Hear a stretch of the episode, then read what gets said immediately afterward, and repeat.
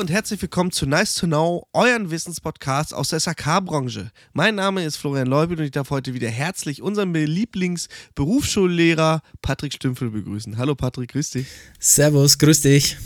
Ja, heutiges Thema ist die Öllagerung. Also, wer darf an, an Tankanlagen arbeiten? Was ist an so einem Öltank eigentlich dran? Wie muss der Lagerraum beschaffen sein? Und vor allen Dingen, welche Vorschriften habe ich?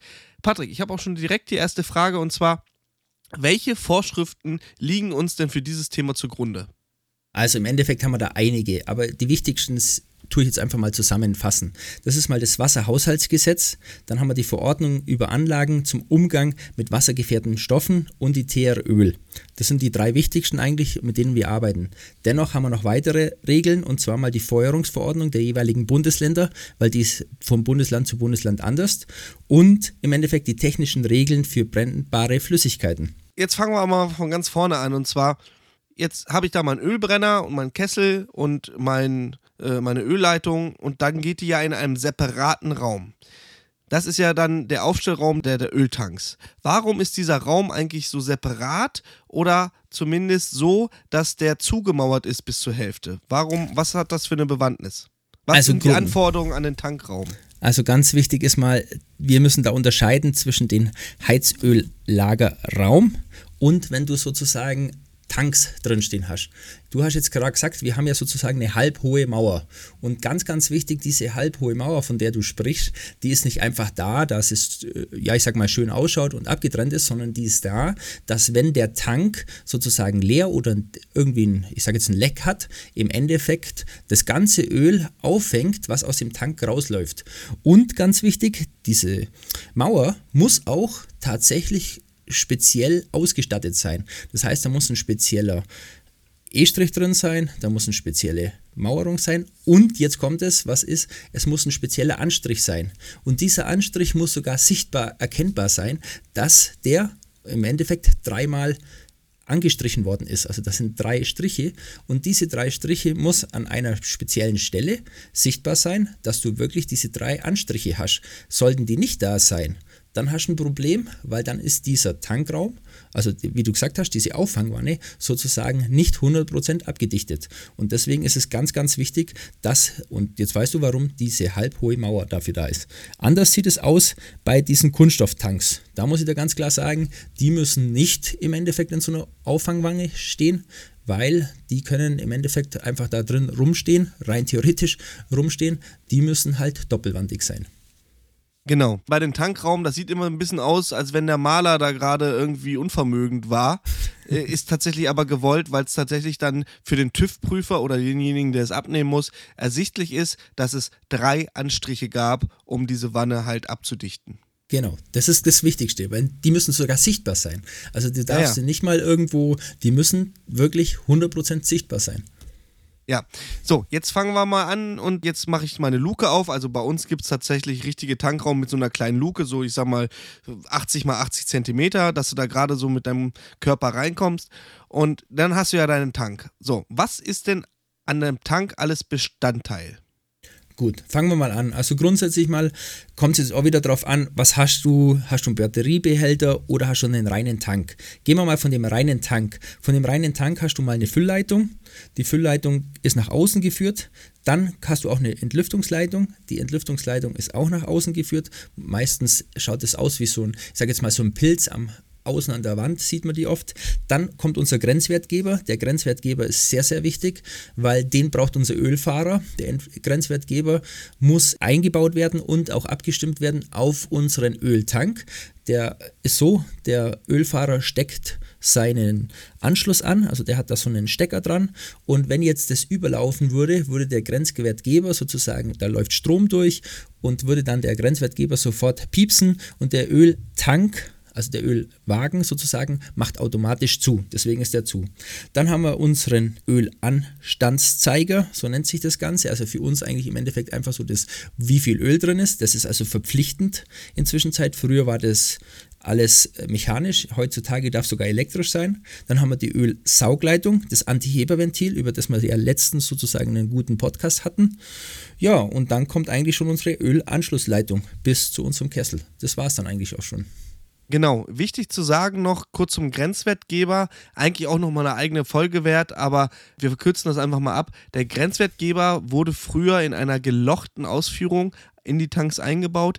Das ist schon länger nicht mehr zulässig und hat auch keinen Bestandsschutz mehr. Das bedeutet, wenn ihr sehen solltet, dass ein nicht geschlitzter Grenzwertgeber im Tank eingebaut ist, ist dieser sofort zu entfernen und durch eine geschlitzte Ausführung zu ersetzen.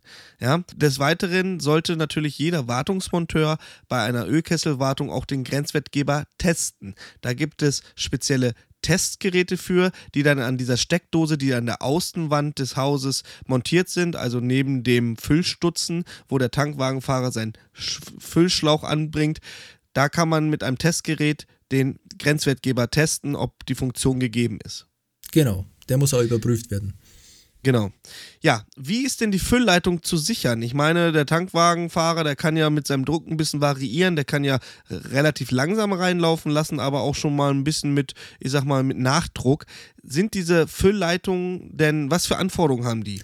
Also meistens hat man früher diese Loro X und nimmt auch heute nochmal diese Loro X Rohre, sagt man dazu, das sind also Metallrohre und diese Metallrohre sind innen nochmal selber beschichtet. Und um diese Loro X Rohre, die ja normalerweise gesteckt sind, also es gibt natürlich immer auch noch geschraubte, das ist auch noch möglich, die haben aber dann leider innen drin keine Beschichtung und deswegen eigentlich sind sie dann nicht mehr zulässig, aber diese zusammengesteckten sind ganz wichtig, die werden nochmal mit einer Schelle gegen diesen Druck, also das heißt, wenn der mit dem Öl rein ist, dass die sich nicht auseinanderziehen und diese Schelle muss auch nochmal separat geschichtet werden. Diese Schelle, die von außen aufgetragen wird, ist quasi äh, nur dafür da, dass es so dicht ist, beziehungsweise dass das Rohr sich nicht auseinanderdrücken kann. Genau. Ja? Das ist ganz wichtig und auch auf jeden Fall zu beachten, wenn ihr da einen Tank neu einbauen solltet immer drauf achten, bitte. Und was wichtig ist jetzt für diesen Füllstutzen, was du ja auch immer sagst, der muss auch frei zugänglich sein. Das ist auch so ganz wichtig, weil oft ist der dann so ein bisschen verwachsen oder so. Das darf natürlich auch nicht sein. Also der muss wirklich eigentlich für den Tankwagenfahrer immer einsehbar sein. Also du könntest rein theoretisch darüber sogar nochmal eine eigene Podcast nur für diesen Anschlussstutzen machen. Aber ich glaube, das sparen wir uns. Ich glaube, die Jungs und Mädels wissen, worauf es ankommt. Genau. Ja, so, jetzt äh, haben wir den Tank von oben gesehen. Wir sehen die, die, die Füllleitung, die Entlüftungsleitung. Wir sehen an, der, an einer der vier Ecken den Grenzwertgeber. Und dann haben wir uns unsere Entnahmearmatur. Ja, was ist denn da an dieser Entnahmearmatur alles dran? Wir gehen jetzt einfach mal von einem Einstrangsystem aus, nicht mehr das Zweistrangsystem. Wir gehen jetzt schon, was ja auch Stand der Technik heutzutage ist, das Einstrangsystem. Was ist an meiner Entnahmearmatur alles dran. Wir haben eigentlich im Endeffekt unsere Entnahmearmatur und an dieser Entnahmearmatur ist ein Schnellschlussventil. Die muss auch dran sein, weil es muss ganz schnell schließen, falls mal es zu einer Rücksaugung kommt oder eine Entleerung sozusagen kommt. Danach haben wir dann eigentlich rein theoretisch an der obersten Stelle unser Antiheberventil.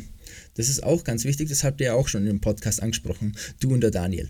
Und dieses Antiheberventil muss eingestellt werden auf, ich sage jetzt mal, wo unser, ich sage jetzt unser Brenner steht, auf die Höhe komplett. Dann geht es weiter bis zu unserem Brenner falls ihr euch mal gewundert habt, an diesem Schnellschussventil, also ich kenne das jetzt in der roten Ausführung, das gibt es wahrscheinlich auch in ganz anderen Farben, also bei meinem Hersteller, wo wir das immer benutzen, ist es rot. Und in der Tüte, wo das drin ist, ist auch immer so ein Ring drin. Den kennt man vielleicht von einem Schlüsselbund. Und dieser Ring ist dafür da, und jetzt äh, auch so, so ein nice No-Fact, teilweise gibt es wie so eine Wäscheleine, die außerhalb des Tanks geführt wird, wo quasi wie so eine, da ist so ein kleiner Kasten mit einer Scheibe, wo man quasi dann diese Schnur, wenn man die Scheibe eingeschlagen hat, ziehen kann, damit sich der Tank von außen schließen lässt. Wobei ja eigentlich gar kein Öl auslaufen darf, weil wir haben ja gelernt, das Antiheberventil soll ja das Aushebern des Tanks verhindern. Und wenn wir das natürlich bei der Wartung überprüfen und feststellen sollten, dass trotzdem Öl aus der Leitung austritt, und wir reden jetzt hier nicht von 20 äh, Milligramm, sondern vielleicht auch schon von einem halben Liter, dann ist dieses Antiheberventil defekt und muss getauscht werden. Frag ja. mal dich doch einmal ganz kurz, wie viel Öl verunreinigt Wasser, weißt du das? Ähm, ja, weiß ich. Ungefähr, also da gibt es jetzt keine richtig genauen Daten dazu, habe ich zumindest recherchiert. Ich äh, habe aber gelesen, dass im Durchschnitt ein Tropfen Heizöl 700 Liter Trinkwasser verunreinigt. Genau. Was hast sagt, du dafür Zahlen? Man sagt 5 bis 1000 Liter. Also im Endeffekt passt genau. Also Gut. das ist 500 bis 1000 Liter. Ja, ist auch bäh, will man nicht trinken, macht keinen Spaß. Ja, gut, also jetzt haben wir ja alles soweit erstmal durch. Dann ähm, kannst du noch mal was zum Tank sagen und zwar zum Erdtank, was wir da beachten müssen und äh, wie ist der überhaupt aufgebaut und was vor allen Dingen, wie kontrollieren wir, ob dieser Tank überhaupt dicht ist? Also, wir haben unseren Erdtank und unser Erdtank ist mal zuerstens mal grundsätzlich regionsunabhängig eigentlich gegen Aufschwemmen gesichert werden. Das muss er. Also das heißt, tatsächlich ist es so, wir haben jetzt gelernt aus dem Ahrtal, dass es teilweise nicht so ist, aber dieser Öltank schwimmt sozusagen teilweise auf und deswegen muss er gesichert werden. Das ist schon mal Pflicht und das wird immer mehr und mehr Pflicht. Wir haben es im Ahrtal gesehen, da passiert das. Jetzt ist aber so, wir haben unseren Öltank. Und dieser Öltank, der unten drin ist, muss auch noch gesichert werden. Es gibt noch alte Anlagen, tatsächlich gibt es noch alte Anlagen, die sind nur einwandig, aber die müssen eigentlich in Zwischenzeit gereinigt werden und dann kommt innen drin eine Schutzhülle rein. Und wenn du diese Schutzhülle sozusagen einbringst, wird zwischen dem Öltank und dieser Schutzhülle eine Flüssigkeit reingebracht. Und diese Flüssigkeit ist im Endeffekt angeschlossen an einen Grenzwertgeber, den man dann nach außen hört und den man auch draußen sieht. Und jetzt kommt es ganz, ganz entscheidend. Dieser Leckanzeiger merkt den kleinsten Öleintritt in diese Flüssigkeit. Das heißt, wenn ein bisschen Flüssigkeit aus Öl in diese Flüssigkeit, die da in diesem, ich sage jetzt zwischen diesem, dieser Folie und unserem alten Tank ist, fangt die über die Pneumatik an zum Steigen. Es wird mehr Druck aufgebracht und plötzlich fängt unsere Leckanzeige an zu blinken. Und wenn die nicht mehr blinkt, Ja, nicht nur blinken, ich glaube, die macht richtig Alarm. Ich habe das nämlich schon mal Mm, gehört. genau. Wenn die losgeht, das, da kannst du auf jeden Fall nicht mehr schlafen. Aber ich muss dazu sagen, und das ist das ganz große Problem, ganz oft gehen diese Lampen kaputt und viele unterschätzen das und diese Lampen tatsächlich sind dann kaputt und müssen eigentlich getauscht werden. Das heißt, sobald, das gehört auch Bestandteil unserer Wartung, wir müssen diese Lampen sofort tauschen und auch überprüfen, weil wir haften da dafür. Ja, also wie gesagt, es gibt ein visuelles Signal, aber auch ein akustisches Signal. Und es gibt auch eine, ein, auf diesen, ähm, auf diesen, ich sag mal, ähm, Füllstandsanzeiger ist es ja gar nicht. Auf diesen Leckanzeiger, Leckanzeiger. gibt es auch eine Testfunktion. Ja, und vor allen Dingen ist es auch so, dass man, um den zu resetten, muss man einen Draht durchschneiden. Also dieses willkürliche ähm, ähm, wieder, also Resetten dieses Alarms kann man nur machen, indem man einen äh, Plombendraht durchtrennt. Genau, ja, den musst du ansonsten wieder neu möglich. einbringen. Den Genau, musst du auch neu wieder einbringen. genau. Ähm, das auf jeden Fall dazu. Ja, wir haben also gefordert ist auf jeden Fall doppelwandiger Tank mit dieser äh, Überwachungseinrichtung, die natürlich äh, maßgeblich dafür zuständig ist, damit kein Öl aus dem Tank in das Erdreich haverieren kann, weil das würde eine, ja, ich doch sag mal, mh, sehr schwere. Umweltkatastrophe ähm, hervorrufen und das wäre nicht so gut, weil dann müsste nämlich das halbe Grundstück ausgeschachtet werden und der Boden, der kontaminierte Boden, muss dann sehr, sehr, sehr teuer entsorgt werden. Ist nicht so schön. Genau. Nee, also das ist auch tatsächlich, deswegen müssen wir auch das immer wieder überprüfen und auch die Prüfungsintervalle einhalten, die der Sachverständige auch, wie gesagt, machen sollte. Und da kommen wir gleich an meine Frage an dich. Weißt du eigentlich, dass ab wann, ab wie viel Liter wir eigentlich nicht mehr an Öltanks arbeiten dürfen, außer du bist zertifiziert? 1000 Genau, das ist ganz, haben ganz wir wichtig. nämlich im Ahrtal, und das war nämlich ganz, ganz kurz nochmal äh, off-topic. Im Ahrtal ist es ja so, dass wir versucht haben, oder nicht nur versucht haben, sondern ganz vielen Leuten geholfen haben, deren Anlagen wieder zu reparieren oder wieder instand zu setzen, dass die heizen konnten. Jetzt hatten wir aber natürlich äh, ganz viele Helfer, die natürlich nicht alle zertifizierte Tankbauer bzw. Leute sind, die ein Zertifikat haben, um an solchen Anlagen zu arbeiten. Bis 1000 Liter darfst du dieser Tank auch im Aufstellraum aufstellen und vor allen Dingen, ähm, wir haben immer 750 Liter Tanks genommen. Das macht es halt herrlich unkompliziert, gerade in so einer Geschichte wie im Ahrtal, wo es schnell gehen muss. Ne? Du brauchst keine Abnahme, du musst halt nur gucken, dass das Öl dahin geht, wo es hin soll, aber ansonsten ist es relativ unkompliziert. Bei, bei einer Batterie von, sagen wir, 2, 3, 4, 5.000 Litern natürlich nicht der Fall wäre. Also dann auch die Prüfintervalle? Das leider nicht, aber das wirst du mir jetzt erzählen. das werde ich dir natürlich sagen. Also grundsätzlich mal die unterirdischen, von denen wir jetzt zuletzt gesprochen haben, sollten, wie gesagt, müssen eigentlich alle zweieinhalb Jahre geprüft werden. Und diese oberirdischen Tanks, von denen du da gesprochen hast, die ihr da aufgestellt haben, müssen alle fünf Jahre geprüft werden. Und ganz wichtig ist es so, sobald auch du eine Veränderung machst, müssen die geprüft werden. Das heißt, wenn du zum Beispiel hergehst und eine Veränderung ist auch hier wieder der Begriff unwesentlich und wesentlich. Sobald du eine Veränderung in der Leitungsführung machst, müsstest du den Tank sofort danach prüfen. Das vergessen zum Beispiel ganz, ganz viele. Das heißt, viele machen zwar ein Rohr auf zwei Rohr, kein Problem, macht man schnell. Dass sie aber dann den Tank danach noch überprüfen müssen und zwar komplett, das vergessen ganz viele, weil sie offiziell wirklich dann ein Problem haben. Und entscheidend ist eins, der Prüfbericht muss an die untere Wasserbehörde geschickt werden. Das ist auch das nächste. Das heißt, das darfst du nicht einfach so machen, also es muss tatsächlich ein Sachverständiger machen. Und das heißt, wenn du das jetzt, und deswegen ist es auch für mich so wichtig, dass es draußen auch viele wissen, wenn ihr von zwei Rohr auf ein Rohr macht, müsst ihr den kompletten Bericht an einen Sachverständigen, der muss es unterschreiben und dann geht das Ganze an die untere Wasserbehörde. Das ist also sehr, sehr entscheidend. Ab wann darfst du denn als Betrieb an Tankanlagen arbeiten? Es ist ja nun mal so, dass nicht mit der abgeschlossenen Gesellenprüfung du berechtigt bist, an Tankanlagen zu arbeiten, sondern da gehört ja noch für den jeweiligen Betrieb eine Zulassung bzw. ein Zertifikat. Sag mal, was sind die Voraussetzungen dafür und wie kommt man daran? Also grundsätzlich mal die Voraussetzungen sind dafür, dass du dich gemeldet hast bei einer GUG. Also das sind Güte- und Überwachungsgemeinschaften.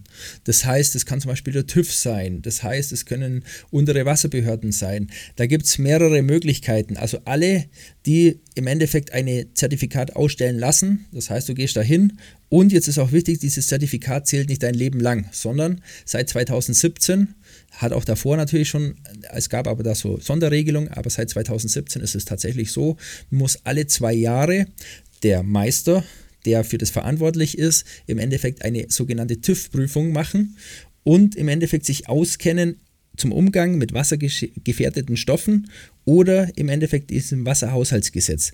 Das ist ganz, ganz wichtig, das muss er machen. Und wie gesagt, nicht jeder Betrieb ist zertifiziert er muss tatsächlich alle zwei Jahre eine Nachprüfung machen. Genau. Wir haben sie gerade hinter uns und äh, ja, damit dürfen wir auch an Ölanlagen arbeiten. Ähm, ich würde sagen, für diese Folge reicht es erstmal. Wir haben wieder einiges gelernt und wir würden uns natürlich freuen, wenn ihr auch nächste oder übernächste Woche wieder einschaltet zu Nice to Know. In dem Sinne, mir war es ein innerliches Blumenpflücken, Herr Patrick Stimpfle und ja, danke für deine Expertise. Vielen Dank und Servus. Tschüssi.